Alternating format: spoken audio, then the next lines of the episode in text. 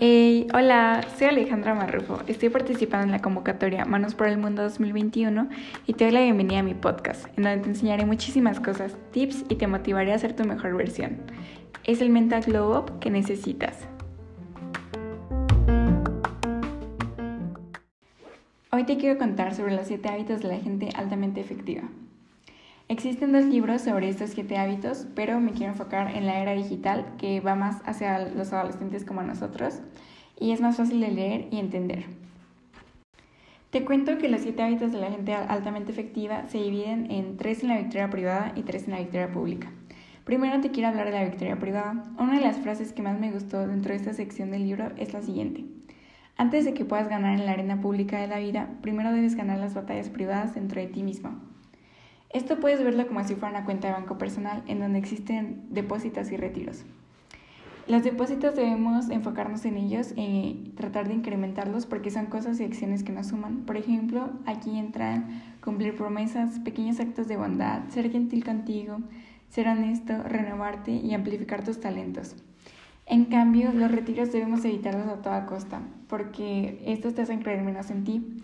Aquí entran acciones como romper promesas, ver solo por ti mismo, tratarte mal, mentir, cansarte, enterrar tus talentos y esto a largo plazo puede afectarte.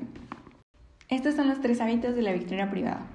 El primer hábito es ser proactivo. Generalmente nosotros somos reactivos, o sea, dejamos que nos afecte todo lo externo y lo que no podemos controlar. Pero ser proactivo se centra en reconocer que no puedes controlar todo lo que pasa, pero puedes controlar lo que haces al respecto. Te comparto que existe el círculo del descontrol, el cual se divide en dos partes. La primera es lo que no puedes controlar, que, todos, que son todos esos factores como el clima, los errores del pasado, los malos comentarios o las personas alrededor, en los cuales no tenemos ninguna influencia y no podemos hacer nada al respecto. Por otro lado están todos los factores que podemos controlar y sobre los que sí tenemos algún derecho. Estas son las actitudes hacia ciertas cosas, opciones y respuestas. Entonces debemos enfocarnos en lo que podemos hacer.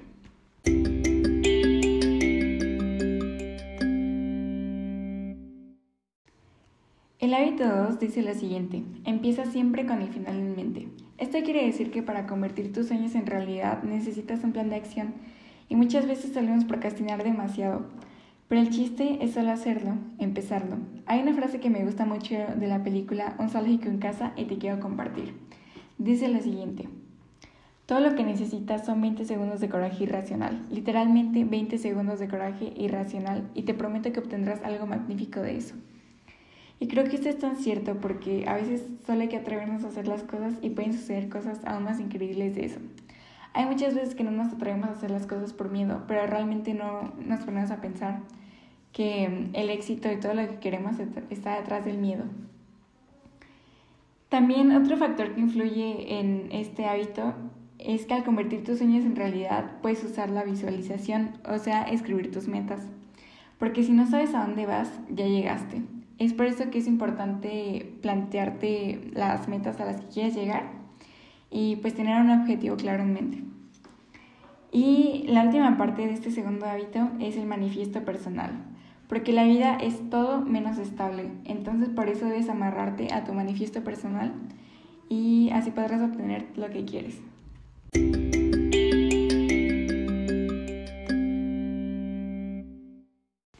El tercer y último hábito dentro de la victoria privada se llama Primero lo primero. Prácticamente consiste en identificar tus prioridades. Te cuento que dentro del libro hay una tabla buenísima sobre prioridades, la cual se divide en lo importante, lo no importante, lo urgente y lo no urgente. Casi siempre nos enfocamos en lo importante y urgente, por ejemplo, el examen, los ensayos, los proyectos, las tareas. Pero realmente en donde deberíamos enfocarnos es en lo importante, no urgente, que va desde planear y poner metas, hacer ejercicio, las relaciones, la relajación. Es por esto que una agenda u organizador es de gran ayuda en este tercer hábito.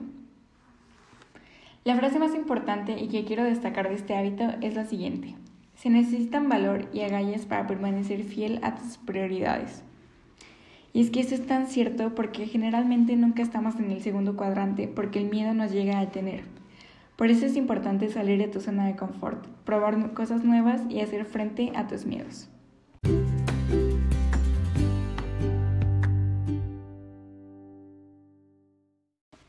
Muy bien, ahora te quiero contar sobre los tres hábitos de la victoria pública dentro de los siete hábitos de la gente altamente efectiva. Este prácticamente habla sobre cómo te relacionas con los demás. Recuerda que existe la cuenta de banco de relación, que es como la cuenta de banco personal que te mencioné al principio del podcast, en donde existen depósitos y retiros. Esto es como si fuera una cajita de confianza, porque al cumplir tus promesas haces depósitos. En cambio, al romper tus promesas haces que las personas dejen de confiar en ti y por lo mismo ya no creas relaciones tan sólidas como te gustaría. Entonces, acciones como cumplir promesas, hacer pequeños actos de bondad, ser real, escuchar, disculparte, marcar expectativas claras, son cosas que benefician a tus depósitos e incrementan dentro de tu cuenta de banco de la relación. En cambio, cosas como romper promesas, aislarte, chismear o quebrar confianzas, ser arrogante y marcar expectativas falsas son cosas que incrementan dentro de tus retiros, pero no tienen ningún beneficio dentro de tu cuenta de banco de la relación y por lo tanto son acciones que debemos evitar a toda costa. Entonces, probablemente te estés preguntando cómo tener mejores relaciones con tus conocidos y amigos. Es por eso que te quiero hablar del hábito 4, llamado Yo gano, tú ganas. En la vida existen cuatro formas de llegar a acuerdos. La primera es yo gano, tú pierdes. Esta es incorrecta porque te hace ser competitivo y orgulloso. Realmente aquí debes preguntarte si en verdad a largo plazo eres tú el que ganas. La siguiente es yo pierdo, tú ganas. Esta también me parece incorrecta porque te hace parecer débil y es tener bajas expectativas de ti mismo. La siguiente es yo pierdo, tú pierdes. Esto también lamento decirte que es incorrecto porque generalmente se hace por venganza y al final ninguna de las dos personas involucradas gana. Entonces, ¿cuál queremos? Ok, yo gano, tú ganas, porque esta es amable y fuerte. Para lograr esto tenemos que tener en cuenta que la vida es un buffet ilimitado y hay suficiente éxito para todos. El sol brilla para todos. Esto puede resultar difícil, pero por eso primero debemos ganar la victoria privada que te comenté al principio y evitar a toda costa competir.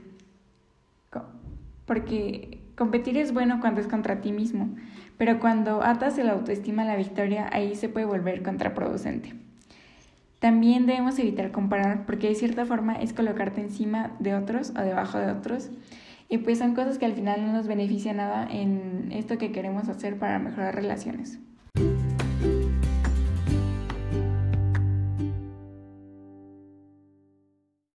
De acuerdo, ahora te quiero compartir el siguiente hábito dentro de la victoria pública, que es el hábito 5 llamado primero comprender y luego ser comprendido. Esto puede ser difícil porque generalmente queremos que nosotros nos comprendan primero. Por eso es importante aprender a escuchar y tomarte el tiempo de escuchar. Escuchar genuinamente, ponerte en sus zapatos y reflejar lo que la otra persona te está diciendo son cosas clave dentro de este hábito y son acciones que pueden marcar la diferencia. Recuerda que es importante escuchar con tu corazón primero, después con tus ojos y finalmente con tus oídos. Esto es porque el 53% de lo que te está diciendo o contando una persona es el lenguaje corporal. El otro 40% es tono o los sentimientos y solo el 7% son las palabras. Entonces, este hábito se resume en escuchar más allá de las palabras.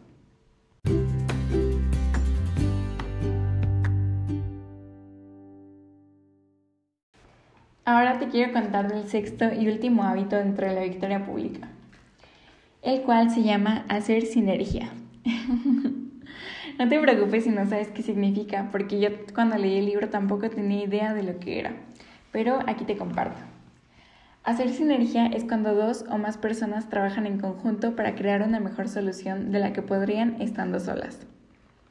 La sinergia se puede lograr celebrando las diferencias, trabajando en equipo y teniendo una mente abierta.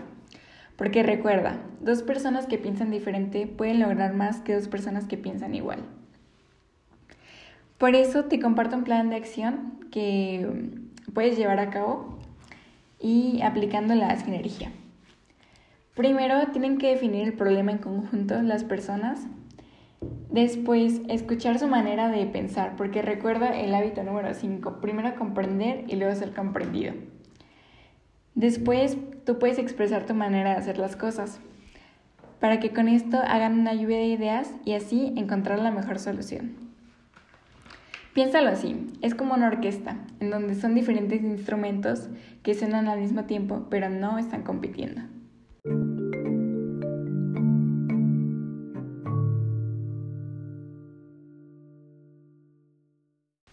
Tener una buena relación contigo mismo es lo más importante que hay. Por esto te quiero compartir el hábito número 7 dentro de los 7 hábitos de las personas altamente efectivas. Este es la renovación del cuerpo. Hay cuatro dimensiones en las que puedes renovarte. La primera es el cuerpo o la dimensión física. Aquí entran actividades como hacer ejercicio, comer sano, dormir bien y relajarte. La segunda dimensión es la espiritual, que habla sobre el alma. Aquí puedes ayudarte al meditar, tener un diario, orar y escoger bien los medios de donde sacas tu información. Después sigue el cerebro, porque al leer, escribir y encontrar nuevas habilidades te ayuda muchísimo para tu dimensión mental, al igual que crear cosas. Y la última dimensión es la emocional. Al construir relaciones te ayuda muchísimo para mantener a tu corazón feliz. Al dar servicio, reír y aprender a amarte son formas en las que puedes influir e incrementar esta dimensión.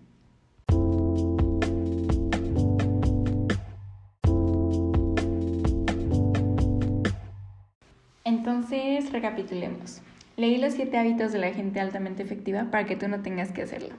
Y aquí te resumo el resumen. Los siete hábitos se dividen en la victoria privada, que es la relación contigo mismo, y la victoria pública, que es la relación con los demás. Recuerda que debemos iniciar por los tres hábitos de la victoria privada, que son, uno, ser proactivo. No puedes controlar todo lo que pasa, pero sí cómo reaccionas a ello. Número dos, empieza con un fin en mente. Ten un plan de acción para alcanzar tus objetivos. Y número tres, primero lo primero. Establece tus prioridades. Ahora los tres hábitos de la victoria pública. El cuarto hábito, pensar en yo gano, tú ganas. La vida es un buffet ilimitado, hay éxito suficiente para todos. El quinto hábito es primero comprender y luego ser comprendido. Aprende a escuchar más allá de las palabras. El sexto hábito es haz sinergia. Aprende a celebrar las diferencias, ten una mente abierta y trabaja en equipo. Y el último hábito es la renovación. Aprende a renovarte en las cuatro dimensiones, mental, física, emocional y espiritual.